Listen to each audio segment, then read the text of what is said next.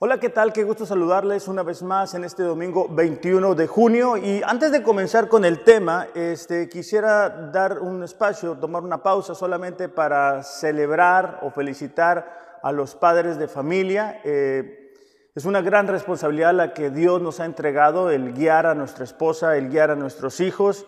Y bueno, en este día tomamos un, tiempo especial para decirles gracias de alguna manera, en manera personal. Mi padre, que está en Mexicali, muchas gracias este, por ser un ejemplo para mí, para, por haberme ayudado, por los consejos que me diste.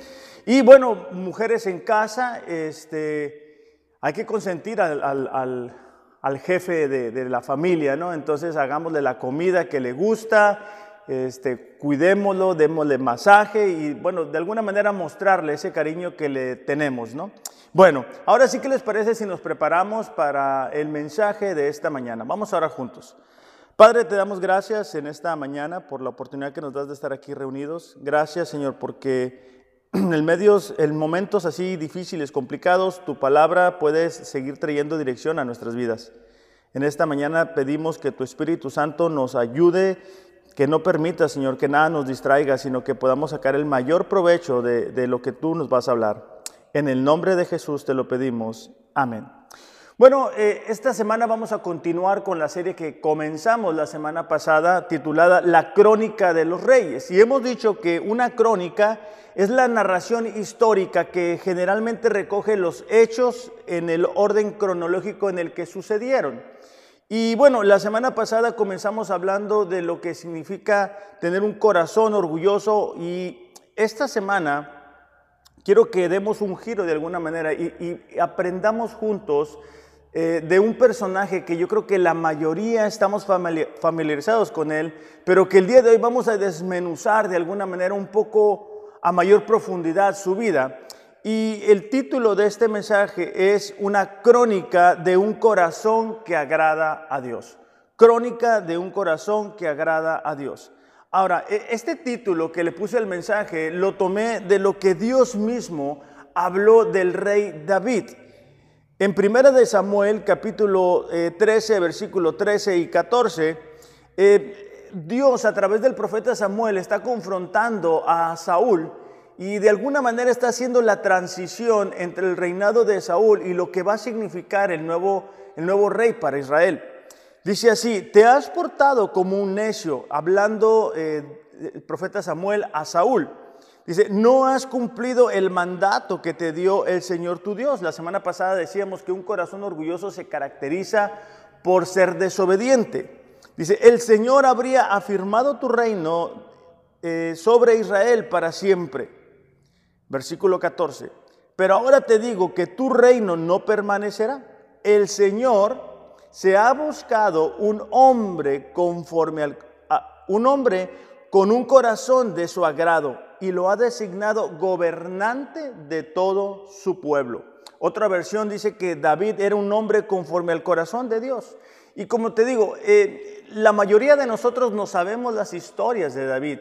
David significó un ejemplo para los reyes que estuvieron después de él. Constantemente miramos cómo Dios los compara, ¿verdad? Con el rey David. Fue un ejemplo, se levantó una dinastía, puso un estándar para lo que debería de ser un rey en el pueblo de Israel. Ahora, este título que Dios le da de tener un corazón de su agrado es algo que para ti y para mí es alcanzable. Todo cristiano debería de estar buscando constantemente cuidar su corazón y tener un corazón que agrade a Dios, un corazón conforme al de Él, es decir, de acuerdo a, Él, dispuesto a obedecer, dispuesto a hacer sacrificios. Y la intención eh, del mensaje del día de hoy es que tú y yo podamos comparar nuestro corazón de alguna manera con lo que el rey David estuvo ah, haciendo y hacer los ajustes, porque cada uno de nosotros podemos tener ese corazón que agrada a Dios. Y vamos a ver en, esta mañana tres características que tiene un corazón que agrada a Dios. Son tres características, te invito a que puedas tomar notas ahí en casa y de esa manera, bueno, cada vez que nos levantemos de alguna manera lo podamos hacer una petición de oración, decirle Dios, ayúdame, yo quiero tener un corazón que sea de tu agrado, que la meditación, como el mismo rey David decía, ¿verdad? Que la meditación de mi corazón y los dichos de mi boca sean agradables delante de ti. Pero bueno, La primera característica este, de, de un corazón que agrada a Dios es que es un corazón que confía en Dios, especialmente en las pruebas pero es un corazón que confía en Dios. Este año tenemos un lema que ha sido muy, muy importante para nosotros. El lema es vencedores, ¿no? Y está tomado de lo que Pablo dice en Romanos 8:37, que a pesar de las dificultades, de los problemas, cada uno de nosotros, a través de Jesús, a través de nuestra confianza en Dios, podemos y debemos ser vencedores. Enfrentaremos adversidades sin lugar a dudas, pero lo importante para nosotros es que cada vez que enfrentemos una prueba tengamos la seguridad de que podremos salir adelante con la ayuda de Dios. Eh, estamos viendo tiempos difíciles, tiempos complicados por la cuestión del coronavirus y todo lo demás, pero es una realidad que eh, esta prueba nos ha permitido darnos cuenta en dónde estaba nuestra fe y en dónde estaba nuestra confianza.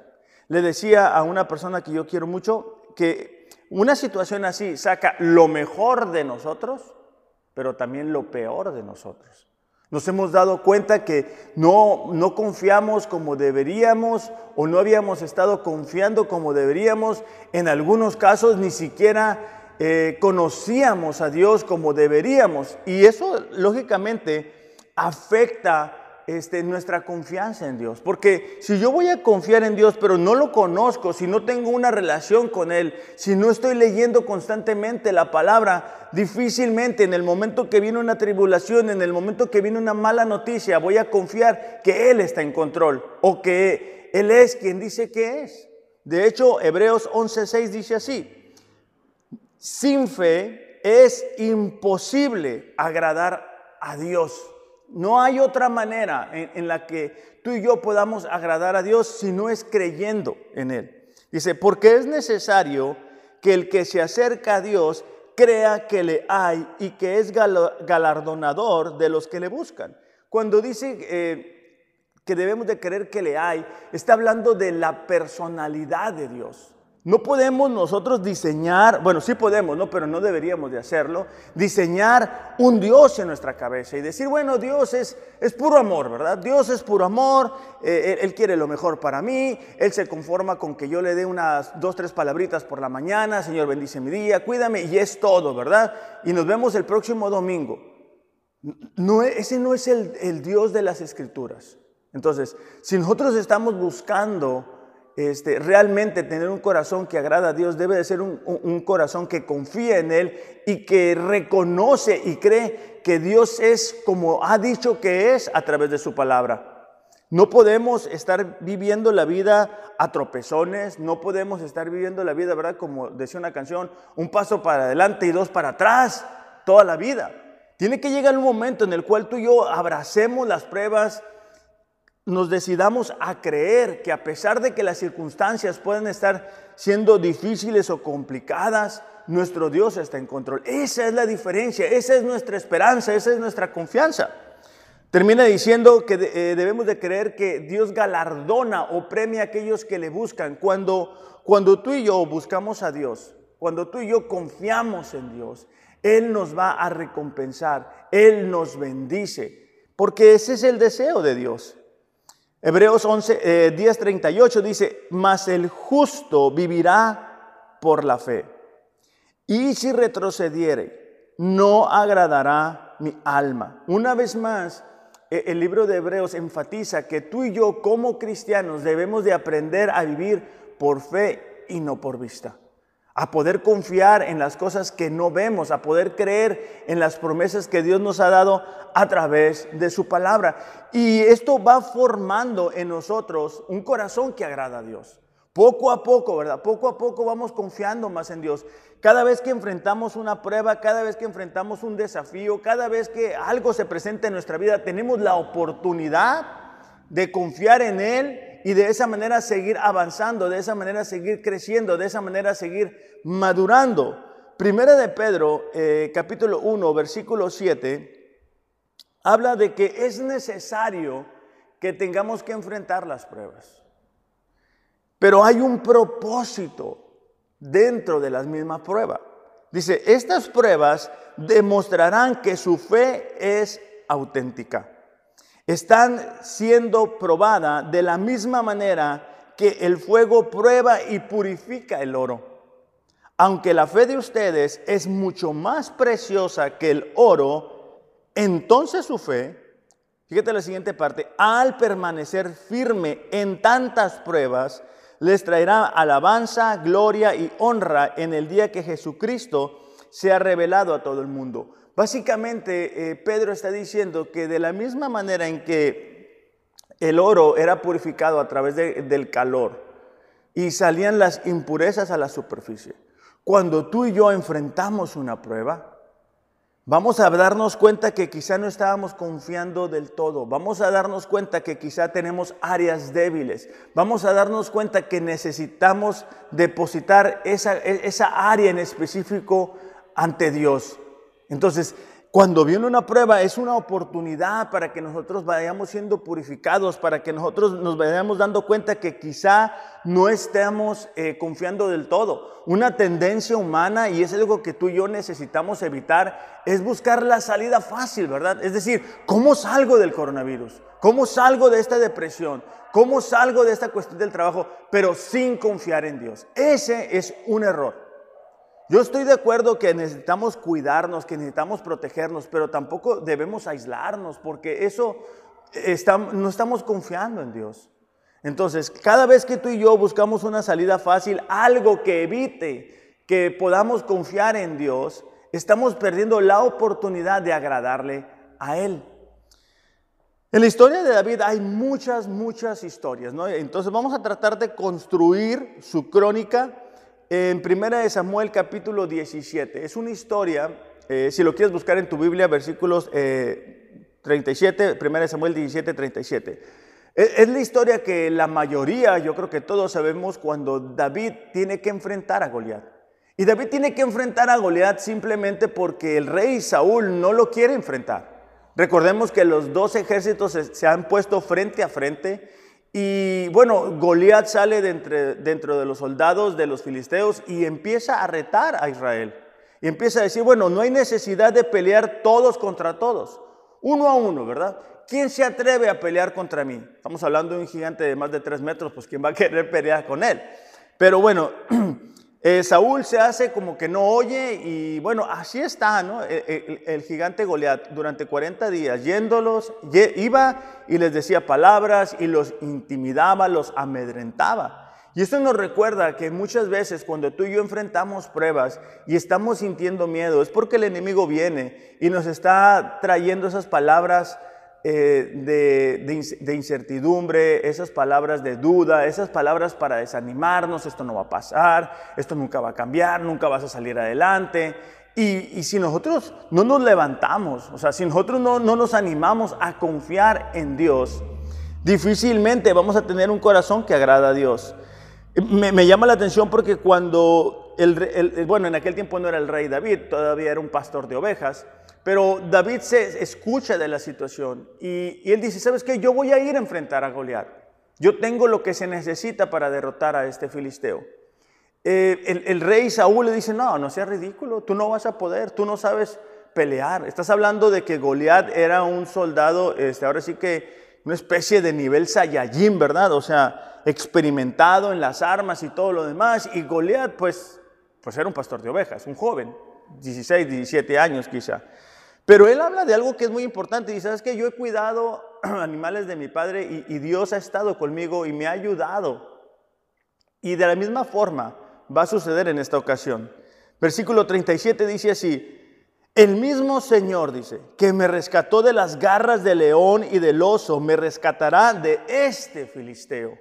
Qué importante es para nosotros poder recordar las victorias del pasado para enfrentar con confianza las pruebas del presente. Es decir, si nosotros tenemos una memoria muy corta y no logramos recordar de la forma, simplemente, ¿verdad? De la manera en que Dios nos rescató de, la manera equivocada que vivíamos antes, difícilmente vamos a tener confianza para el día de hoy, para las pruebas del día de hoy.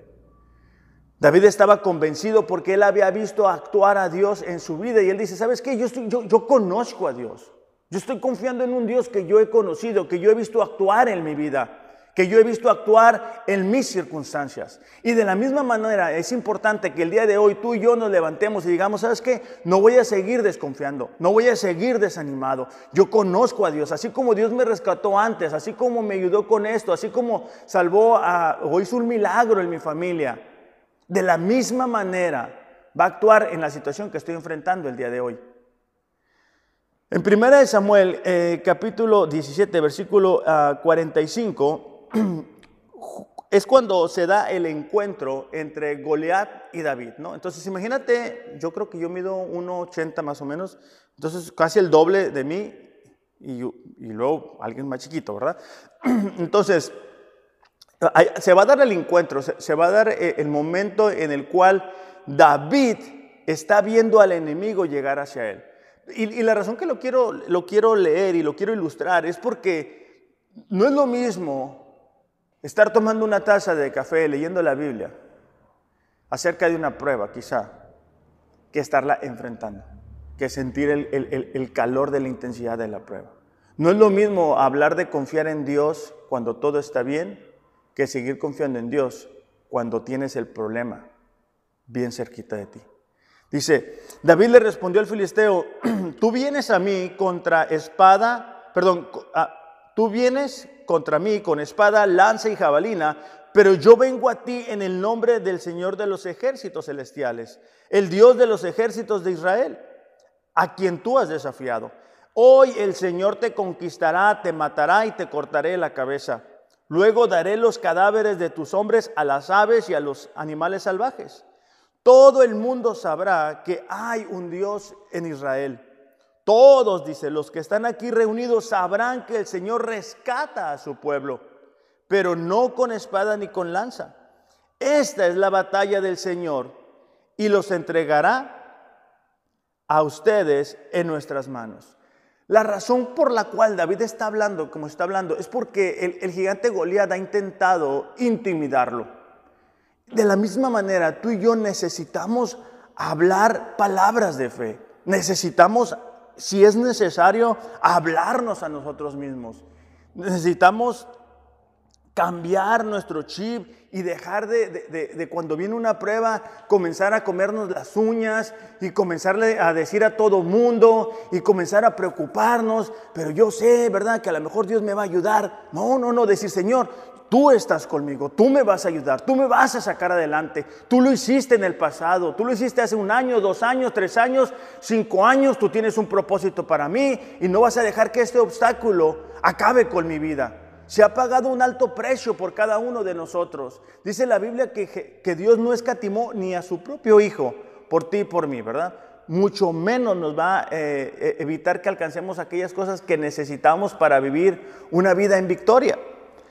Ah, después de esto, después de que David este, responde de alguna manera a, las palabras de intimidación de Goliat, eh, sucede algo muy interesante porque Saúl quiere ponerle su, armadura a David. Y David dice, no, pues yo, yo no sé hacer eso. O sea, David era un pastor de ovejas que no estaba acostumbrado a cargar con una armadura sobre sí. Entonces, eso nos, da, eso nos muestra que tú y yo no vamos a enfrentar las pruebas de la misma manera que quizá lo hace otra persona a nuestro alrededor. Dios nos ha hecho únicos a cada uno de nosotros con dones y talentos especiales y a través de la fe, a través de la confianza a nivel personal, es que aprendemos a vencer los obstáculos. Primera de Samuel 17:48 dice, David fue corriendo para enfrentarse con él. Metió la mano en la bolsa de pastor, sacó una piedra, la lanza, perdón, la lanzó con su onda y golpeó al filisteo en la frente. Y la piedra se incrustó allí y Goliat tambaleó y cayó cara al suelo. Sabemos, ¿verdad?, que David se acerca, toma la misma espada de Goliat y le vuela la cabeza. La razón que te quise leer estos versículos es porque nos muestra la actitud de confianza de David. O sea, David no estaba en una esquina, ¿verdad? Ay, a ver si viene Goliat y, qué va a pasar de mí. No, no, David se pone de frente y ¿sabes qué? Vienes a mí o que yo voy hacia ti. Yo no voy a esperar a que tú vengas aquí a intimidarme. Y es lo que tú y yo necesitamos hacer cada vez que enfrentamos una prueba, tomar la actitud, la postura que nos corresponde. Somos vencedores a través de Cristo Jesús, a través de nuestra relación con Él y de esa manera necesitamos vernos, de esa manera necesitamos aprender a vivir. Ahora, la historia de, de Goliat es solamente un capítulo en la vida de David.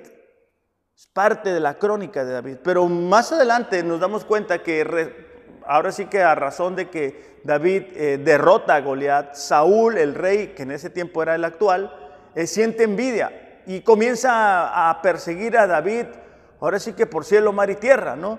Entonces, ya duró años esa persecución, duró años que de una manera injusta este, Saúl estuvo buscando a David para, para quitarle la vida. Dice la, la, Biblia, ¿verdad? También que aún Saúl tomaba su lanza y se la, se la aventaba a David.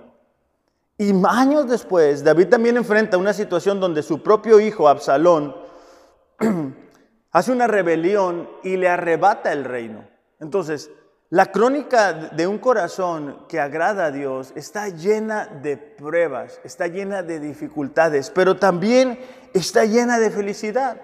¿Por qué? Porque cuando un corazón que agrada a Dios voltea hacia atrás, se da cuenta de la fidelidad de Dios. Se da cuenta que hubo momentos en los cuales si no hubiera sido por la ayuda de Dios, no estaríamos donde estamos. Entonces, ¿cómo hizo eh, David para lograr confiar en Dios? Bueno, vamos a ver tres pasos rápidamente. El primero es que oraba, ¿verdad? De manera constante. Salmo 5.3 dice, Señor, tú escuchas mi voz cada mañana en oración. Cada mañana en oración. No se esperaba el rey David a que viniera una prueba para entonces comenzar a orar, para entonces sacar tiempo. Cada mañana en oración. Cuidadosamente dice, te presentaré mi caso y, esperaré atentamente tu respuesta. Cuando tú y yo vamos a orar, obviamente tiene que ser una prioridad, pero tenemos que tener la expectativa de que Dios nos va a contestar porque es una conversación. Entonces, todos los días el rey David iba a orar, a presentar su situación. En, algunos, en algún tiempo fue la situación de Saúl, en otros momentos fue la situación de Absalón. Pero en el día a día, para David era importante orar y, y, eso le permitía que cuando venían los desafíos, que cuando venían las pruebas, él tenía la confianza. ¿Por qué? Porque había estado en comunicación con Dios. Él sabía quién era Dios. Él no necesitaba que le recordaran quién es Dios. Otra práctica constante que miramos en la vida de David es de que él meditaba en la palabra de Dios. Salmo 119, 95 dice, aunque los malvados se escondan por el camino para matarme, con calma, dice, mantendré mi mente puesta en tus leyes. Decía David, aunque haya enemigos a mi alrededor, aunque haya circunstancias a mi alrededor, yo mantengo mi mente puesta en la palabra de Dios. Necesitamos aprender a hacer eso. Necesitamos aprender a memorizar la palabra. Leer algo por la mañana, yo eh, les recomendaría, ¿verdad? Hacerlo antes de salir a trabajar y, estar meditando en él, en algún versículo, en alguna verdad, en algún principio. Y de esa manera evitamos que las circunstancias, que las malas noticias nos afecten pero si únicamente estamos meditando en las noticias, en lo que dicen, en lo que va a pasar supuestamente, en lo que pasó en otra parte del mundo, bueno, difícilmente vamos a lograr confiar en Dios. Otra tercera práctica que vemos en la, en la vida de David es que él alababa a Dios. Salmo 63, 1 al 4 dice, Dios mío, tú eres mi Dios. Con ansias te busco desde que amanece como quien busca una fuente en el más ardiente desierto. Quiero verte en tu santuario y adorar y contemplar tu poder y tu grandeza. Más que vivir, prefiero que me ames. Te alabaré con mis labios. Mientras viva, dice, te alabaré. Alzaré mis manos, dice, para alabarte. Con mis labios te alabaré y daré gritos de alegría. Eso me dejará más satisfecho que una comida deliciosa. Ahora, el alabar es la acción de reconocer las virtudes de Dios. Y no es, no es que a Dios se le olvide quién es. ¿verdad? Porque hay veces que pensamos que decimos, ah, vamos a recordarle quién es Dios.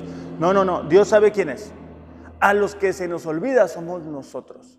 Entonces, cada vez que tú y yo decidimos alabar a Dios, ¿verdad? Reconocer sus virtudes, reconocer quién es Él, permitimos que la fe que muchas veces eh, hemos dejado a un lado o que hemos eh, dejado de construir, bueno, se vaya fortaleciendo. Entonces, David tenía estas tres prácticas que son muy importantes para ti y para mí.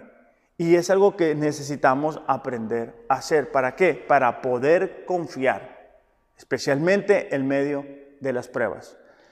Una segunda característica de un corazón que agrada a Dios es que reconoce sus errores.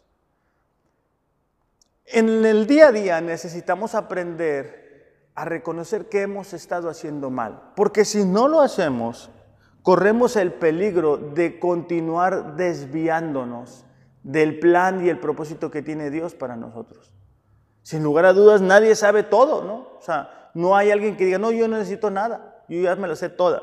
Eso es un error, es una actitud equivocada. Y lógicamente cuando tú y yo somos confrontados con la palabra, de ahí la importancia una vez más de estar leyendo la Biblia en un año, tenemos la oportunidad de que Dios nos hable, ajustar nuestra conducta y de esa manera evitar un daño sobre nuestra vida y la vida de las personas que nos rodean. En el caso de, David, eh, pues ahora sí que David nos da un ejemplo, ¿verdad?, de lo que significa fallarle a Dios. Porque en la primavera se acostumbraba a que los reyes salieran a recorrer los dominios que ya tenían, ¿no? Para recordarle a las, a las naciones que habían sido conquistadas que seguían perteneciendo al reino, ¿verdad? En este caso al reino de David. Pero bueno, ya había pasado tiempo, ya no es el pastor de ovejas, ya no es aquel eh, joven, ¿verdad? De alguna manera que estaba tomando el reino, sino que habían pasado años y Dios le había eh, permitido estar establecido, le había permitido tener su palacio y David dice, bueno, en esta temporada yo no voy a salir, en esta temporada yo me voy a quedar en casa, manda a Joab, el capitán de ese ejército, a hacer lo que le correspondía a él hacer. Y sucede algo muy interesante, porque él estando eh, desde su casa, desde su palacio, mira a una mujer que a, su, a sus ojos es agradable, ¿verdad? Entonces manda investigar quién es esta mujer que lo, ha cautivado de alguna manera. Pero fíjate el reporte muy, muy claro que le dan. Primera de Samuel 11:3. Le informaron, se trata de Betsabé, que es la hija de Elián y esposa de Urías elitita. Entonces, David ordenó que la llevaran a su presencia. Y cuando Betsabé llegó, él se acostó con ella. Parece que, parece que David no, no entendió el mensaje, ¿verdad? Le están diciendo, esa mujer que a ti te interesa le pertenece a otro hombre. Esa mujer que, que tú estás viendo tiene un esposo. Pero en ese momento el rey David le dio rienda suelta a sus deseos carnales. Permitió que la vista primero le traicionara de alguna manera y eso lo llevó a tener relaciones con una mujer de otro hombre. Consecuencia o resultado de esto, eh, Betsabé queda embarazada. Entonces Betsabé le, avisa al rey David. Entonces, fíjate qué tan lejos o qué tan bajo cayó el rey David. El rey David dice, bueno, si está embarazada, yo tengo un plan. Recordemos que Joab con el ejército de Israel habían salido a reconocer los dominios, ¿no? Entonces dice, bueno, voy a traer a Urias y voy a permitir que ellos tengan relaciones y después decimos que ese hijo es de Urias. Entonces así lo hace, mandan traer a Urias, viene Urias, David este, lo, intenta emborrachar, lo quiere mandar a casa a, este hombre para que esté y se acueste con este, su esposa Betsabé. Pero Urias revela su corazón y hace quedar más mal al rey David. Porque él dice, ¿sabes qué? ¿Cómo yo, Urias, voy a estar aquí acostándome en una cama caliente y mis compañeros están allá. Mis compañeros están en batalla. Mis compañeros están sacrificándose, arriesgando su vida. Interesante que el rey David no se da cuenta, ¿verdad? Que él también debió haber estado allá. Entonces, ese plan no resulta. El plan que David tenía de que se acostara Urias con su esposa y decir, bueno, yo no sé nada, no resulta. Entonces tiene otro plan. Segunda de Samuel 11, 15 dice así. Ah, bueno, David manda una carta al rey Joab, perdón, al capitán Joab, y la carta dice así. La carta decía, pongan a Urias al frente de la batalla, donde la lucha sea más dura. Luego, déjenlo solo, para que lo hieran y lo maten. ¿Qué tal este rey David? O sea, más bajo cayó todavía. Interesante cómo a veces Dios permite que, continuemos con una conducta que a Él no le agrada. Porque en, en 2 Samuel 11:27 dice, sin embargo, lo que David había hecho le desagradó al Señor. Y eso nos recuerda que muchas veces tú y yo podemos estar viviendo en desobediencia, muchas veces tú y yo podemos estar pecando, muchas veces tú y yo podemos estar haciendo planes para hacer algo que, que sabemos perfectamente que no agrada a Dios. Y hacemos y deshacemos y pensamos o queremos convencernos de que Dios no se ha dado cuenta. Bueno, te tengo malas noticias. Dios se da cuenta de todo. Dice la Biblia que los ojos del Señor recorren toda la tierra, verdad, para bendecir a aquellos que le son fieles. En este caso, bueno, David ha caído muy bajo. Pero fíjate la, la diferencia entre David y Saúl. Dios envía al profeta Natán a confrontar al rey David y le manda este mensaje. Dice, ahora el Dios de Israel quiere que oigas esto. Fíjate que Dios es, duro ¿eh? cuando nos confronta, porque lo digo porque a veces tenemos la idea de que, ah, es puro amor y, y aunque me equivoco me abraza. Sí, sí, pero mira, fíjate lo que va a pasar. Dice, yo te hice rey de todo mi pueblo. Es Dios hablando a David. Yo te cuidé para que Saúl no te matara. Hasta te di su palacio y sus mujeres aún dice, te habría dado mucho más si así lo hubieras querido. ¿Por qué te burlaste de mí, que soy tu Dios? ¿Por qué hiciste lo que yo prohíbo? En realidad, dice, no fueron los amonitas los que mataron a Urias. Lo mataste tú y lo hiciste para quedarte con su mujer. Así Dios confronta el pecado. Así Dios nos habla cuando tú y yo somos desobedientes.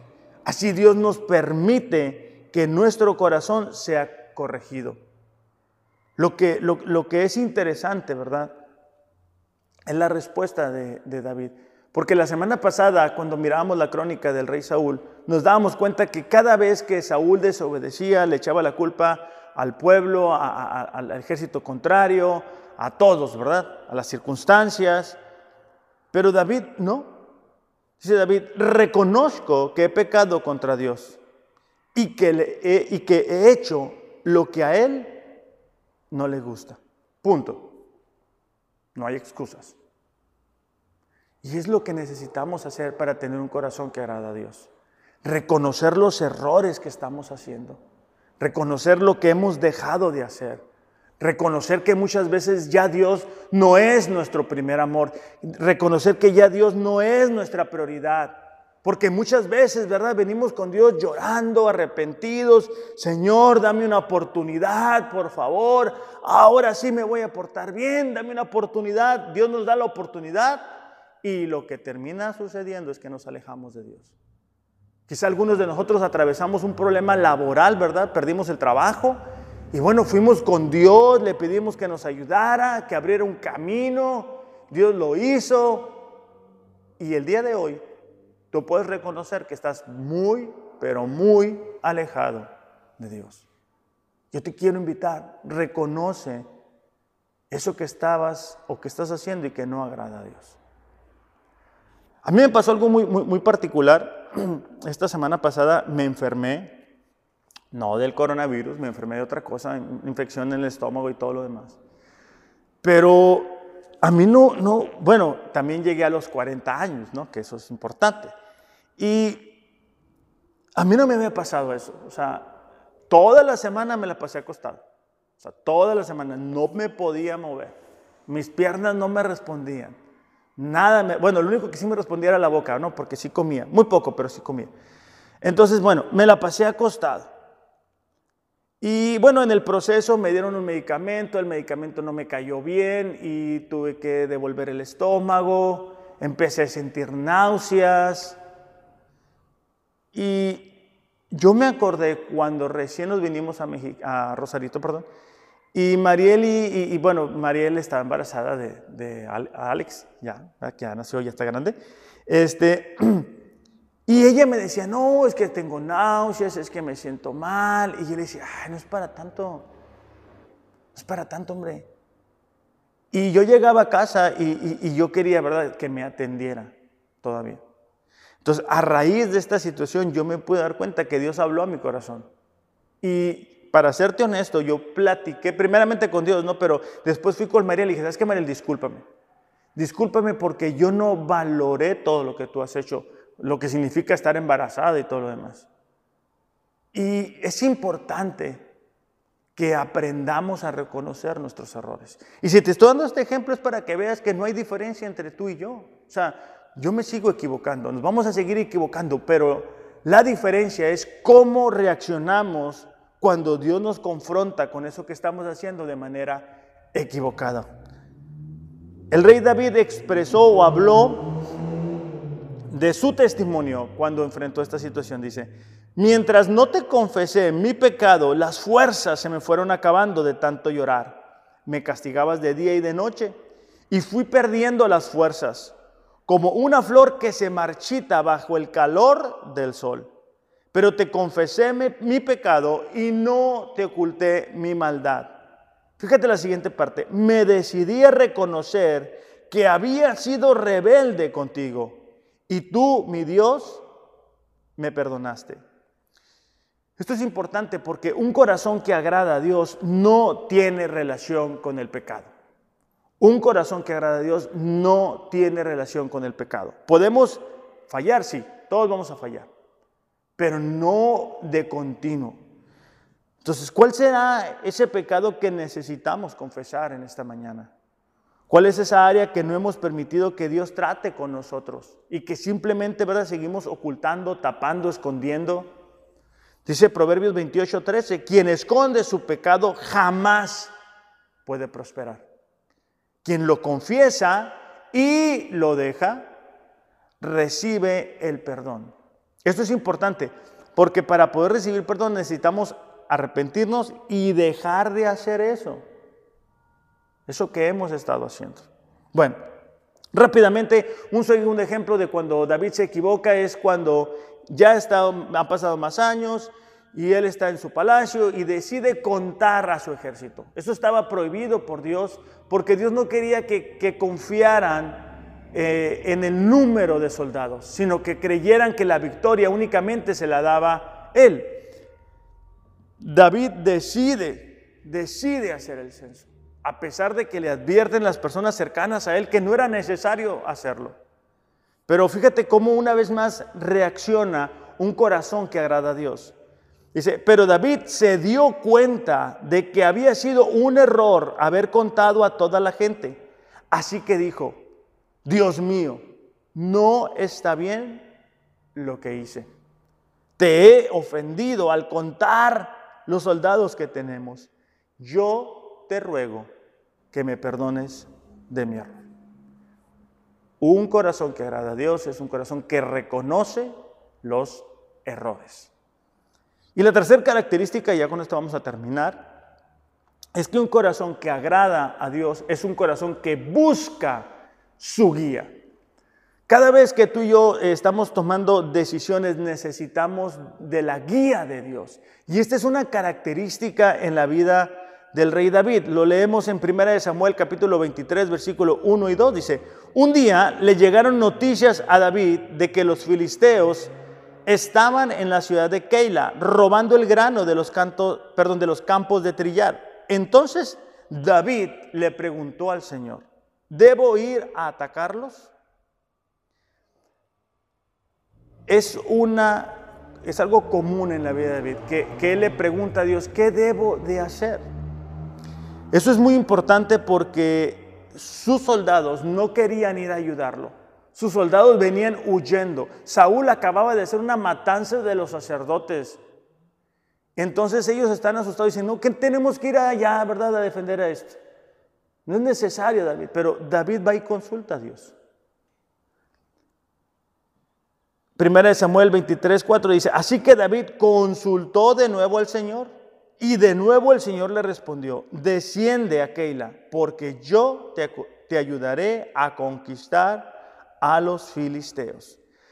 Esto fue muy importante para David. ¿Por qué? Porque los de Keila, después de que fueron rescatados por David, decidieron pagarle con una traición y entregar a David en las manos de, de Saúl. Fíjate cómo dice 23:12. De nuevo David consultó al Señor.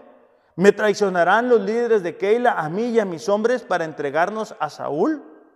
El Señor le contestó, ellos te van a traicionar. Entonces nos damos cuenta qué importante es tener la guía de Dios porque muchas veces vamos a experimentar situaciones que no esperábamos enfrentar. En este caso David lo único que hace es ir a ayudar a un pueblo y lo que recibe como resultado es la traición.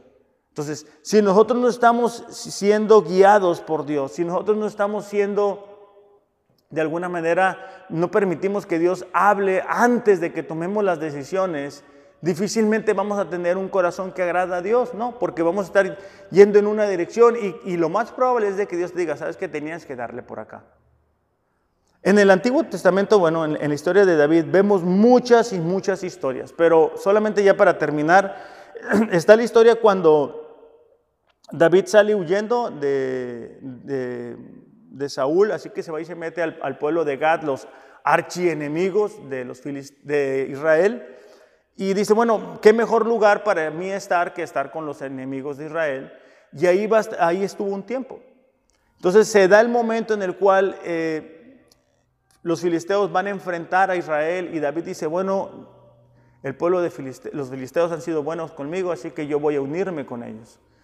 Entonces ellos deciden desechar a David. Ellos le dicen, sabes que tú no vas a venir con nosotros. No confiaban en David, ¿verdad? Porque decían, no, pues ahí estando en la guerra, en la batalla, qué mejor oportunidad de David que quedar bien con Saúl que matarnos a todos.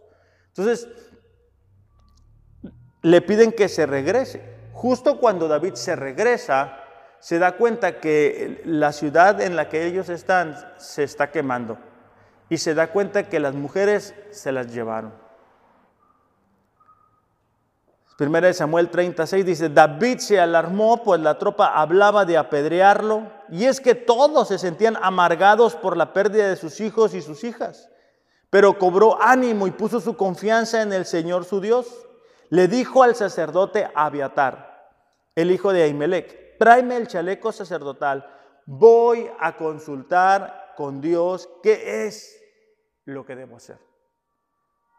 Cuando Abiatar le llevó a David el chaleco sacerdotal, David consultó a Dios, ¿debo perseguir a esos bandidos? Y si los persigo, ¿los alcanzaré? Dios respondió, persíguelos porque vas a alcanzarlos y también vas a recuperar lo que te robaron. Entonces, Estamos hablando de un momento muy difícil para David porque estaban hablando de, darle matarile, ¿verdad? Estaban hablando de apedrearlo, estaban hablando de, decir, ¿sabes qué? David nos está llevando por el lugar equivocado. David nos está llevando en la dirección opuesta a la cual deberíamos de estar yendo. Ya habían tenido varias experiencias donde a David le habían pagado mal, ¿no? Como el ejemplo que te daba de lo de Keila. Pero David, aún en momentos de crisis, aún en momentos este, complicados, él se mantenía buscando la guía de Dios. Y es algo que tú y yo necesitamos aprender a hacer. Si vamos a ser vencedores, si vamos a tener un corazón que agrada a Dios, cada día necesitamos preguntarle a Dios, Dios, ¿qué quieres que haga? ¿Qué es lo que debo de hacer?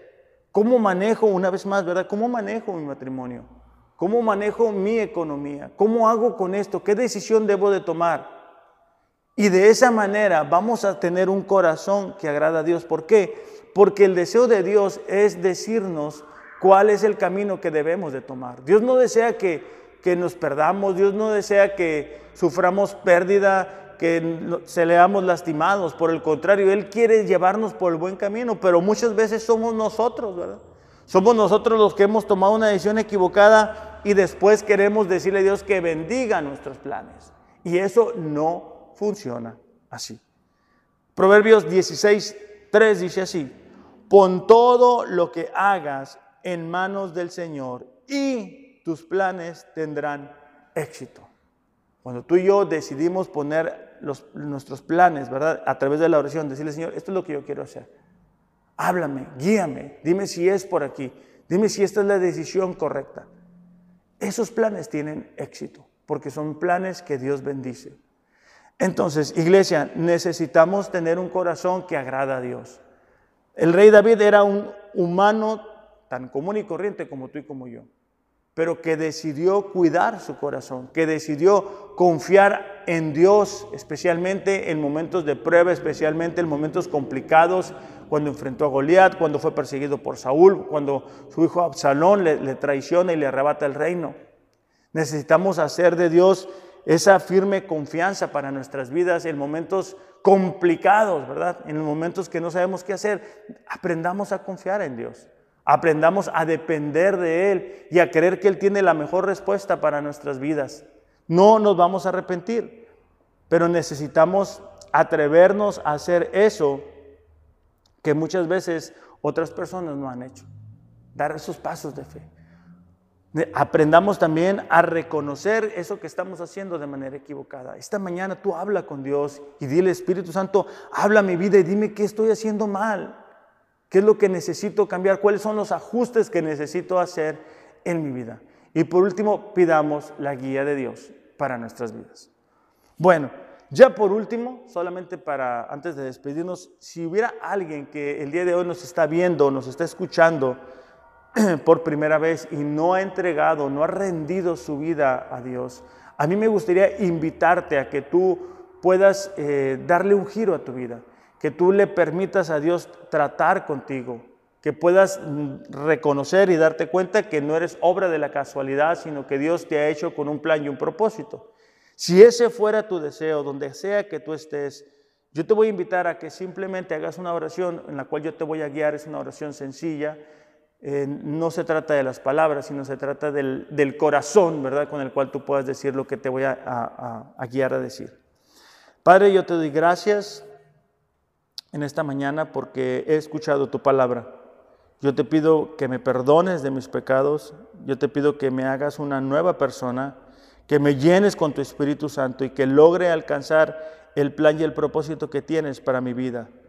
Ayúdame a reconocer mis errores y hacer los cambios, Señor, a través de tu Espíritu Santo. Hazme una nueva persona en el nombre de Jesús. Amén. Bueno, si has hecho esa oración, nos encantaría saber de ti. Puedes enviarnos un mensaje. Te invitamos, si estás aquí en la ciudad de Rosarito, a que nos visites. Ya estamos muy próximos, muy próximos a volvernos a reunir. Y para los de casa vamos a despedirnos simplemente con una oración. Padre, te damos gracias en esta mañana por la oportunidad de estar aquí. Señor, gracias porque tú has hablado a nuestros corazones y cada uno de nosotros necesita tener un corazón que te agrada.